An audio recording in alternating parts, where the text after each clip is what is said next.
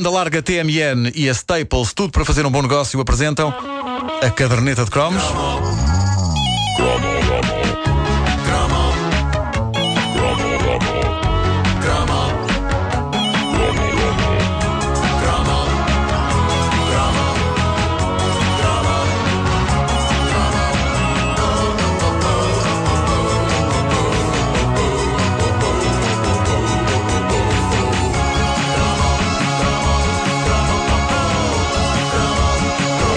Já há muito tempo que não tínhamos um choque de titãs na caderneta de cromos, mas este impunha-se. Ainda não tínhamos posto frente a frente os grandes responsáveis pelos nossos anos adolescentes mais obesos. Possivelmente vocês nunca passaram por isso, mas eu ganhei algum volume a dada altura dos meus anos escolares e aponto o dedo aos dois gigantes da pastelaria. De um lado, Dan Cake, do outro, Pan Rico. Para mim, nenhum ganha o combate. Ou melhor, ganham os dois. Eu comi quilos de bolos das duas marcas, cada uma com os seus encantos diferentes. A Pan Rico vencia não só pelo bolo em si, mas porque tinha brindes. Uh, já falei aqui deles há tempo. São míticos os bolos da Pantera Cor-de-Rosa, dos Masters do Universo, do Justiceiro e de outras lendas da televisão com quem a Panrico assinava contratos com os quais a Dan Cake só poderia sonhar. Seja como for, a Dan Cake vencia a Panrico no capítulo Variedade, porque a quantidade de bolos impressionantes com que eles atafolharam a nossa infância é assinalável. E uma coisa interessante uh, é o, o síndrome caneta Molin, que afetava a Dan Cake. Da mesma forma que muita gente achava que Molin era uma marca estrangeira,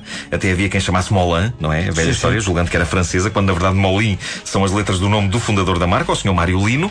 Também a Dan Cake tinha uma certa aura estrangeira no seu nome e em todo o look das embalagens. Já vamos à origem do nome Dan Cake, há um ouvinte nosso que a explica, embora não tenha, não tenha a certeza se ele está. Uh, ele deve estar a mangar connosco. Mas a verdade é que a Dan Cake é uma empresa portuguesa.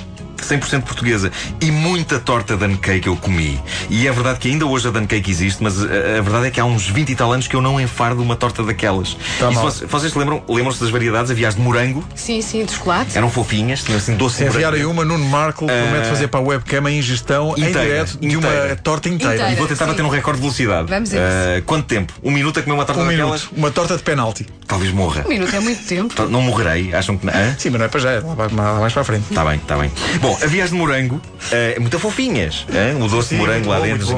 Havia as de chocolate que tinha um creme boas. dentro. O creme era branco. Nunca percebi bem a que é que sabia o creme. Não interessava para nada. E, e, é claro que não podemos deixar de falar no bolo mármore. Ah, se vendia em meias luas. Sim, sim, muito em meias bom, luas. E tinha uma particularidade. Às vezes uma pessoa tinha o azar de comprar uma metade de bolo mármore que vinha já com uma consistência próxima à do mármore real. Mas por mim estava bom. Eu comia tudo. Por vezes eu até preferia a versão rija que nem calhau. Porque se partia, desfazia-se assim depois em pedra. Eh, tudo servia. Eu adorava. Há também memórias da torta que tinha recheio de baunilha e pedaços de amendoim em cima.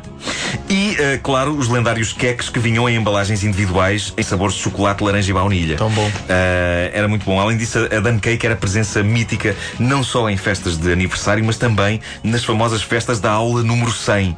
Todas as disciplinas chegavam lá, não é? Alguns professores apoiavam a comemoração com sumos e bolos, sendo que as famosas tortas marcavam presença nesses eh, festejos. Muito bolo nós comemos e mais comeram aqueles que viviam ao pé da fábrica da Dan Cake. Houve várias pessoas da Póvoa de Santeiria a recordarem não só o cheiro que emanava e emana ainda hoje da, da fábrica. Há ouvintes nossos que moram ao pé da fábrica é. e que sabem exatamente quando é que está a sair uma nova fornada. Maravilha. Que é incrível.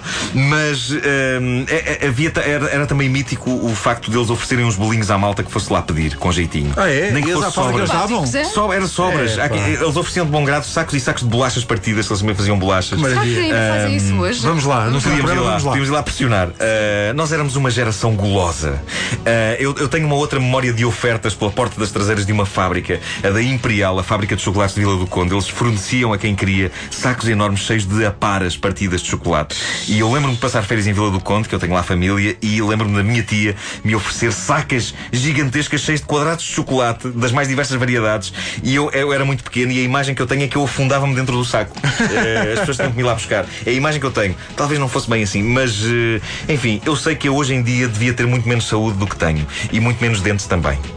Bom, as visitas à fábrica da Dan Cake é uma memória de infância de muita gente. É o tipo de coisa que faz com que a póvoa de Santeiria entre para esse Olimpo de lugares míticos de sonho onde se incluía Odivelas, lá está, a terra dos cromos da desvenda. Do outro lado da barricada, a Panrico atacava com os seus bolos de séries de televisão e os seus brindes, cromos, bonecos, uma cornucópia de prendas que a Dan Cake tentou, uh, que a Dan Cake tentou fazer frente ao lançar o Cake Bar. Lembram-se do Cake Sim, Bar sim, da Dan sim, sim. Era assim, tinha mais ou menos o mesmo tamanho que os bolos da Panrico. Quando eles traziam os autocolantes do Tolo. Do tu, era O panrico. to era a panrica, isso era, o- isso era o bulical. Sim. O bulical. Vocês não dizem. É o bulical. É, tu dizes bolicão, não Porquê é? que ele tem dois L's? É, Sei lá. sim, Tem o quê? Tem a chocolate. Em Espanha diz bollicau. Foi, quando, foi onde apareceu bolli. Coitados. Uh, mas uh, uh, eu acho que o Cake Bar não me lembro que tenha trazido brinde, embora haja ouvintes nossos que no Facebook da Caderneta de Cromos asseguram que o Cake Bar da Dan Cake chegou a trazer autocolantes do Homem-Aranha. Ora bem, comer bolos de Dan Cake era uma experiência mágica, mas havia atrativos suplementares em degustar um pão rico dos Masters do Universo.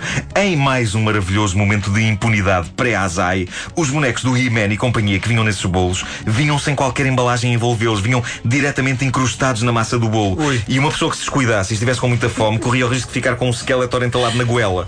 O que era desagradável, que aquilo arranhava. Uma belíssima e quase poética memória do passado, partilhada por eh, ouvintes nossos, era precisamente o ato de chupar os vestígios de bolo de cima dos bonecos. O que ainda dava trabalho, porque aquilo era bonecada pequena, mas cheia de ranhuras e detalhes. Sim, o sim. chocolate entranhava-se ali de uma maneira que aquilo era uma tarde inteira a rapar bolo de lugares tão duvidosos como o rabo do tigre do Iman. Era delicioso, era delicioso. Por isso. Era bom na- também para o tigre. era. Ele gostava. O Battle Cat.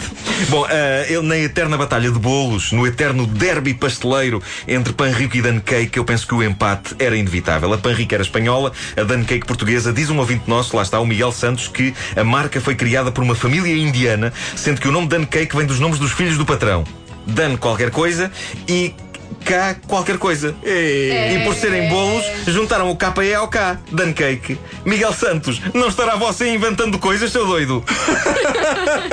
Eu, se abrisse uma empresa, era incapaz de transformar o nome do meu filho num bolo ou noutra coisa qualquer que empresa podia o abrir usando as duas primeiras letras do nome do meu filho. PE. Outro depoimento interessante, o da Catarina Marques, diz ela, desde a minha infância, que eu não comia dan cake até ir trabalhar para lá. Azar dos azares, uma das minhas funções era pertencer ao painel dos provadores. É, pá, isso é um emprego de sonho. O pá. inconveniente era por vezes ter de provar coisas que já passaram do prazo. Epá, por mim, tudo bem. Deem bolo de 1989. Eu como. Não é fora do prazo. É vintage. Olá, Baixo, tudo bem? O Baixo estava muito calado. Estava muito calado, que ele estava a comer uma torta. Estiveste na casa de banho? Eu já vi que eram os melhores. Ah, ok.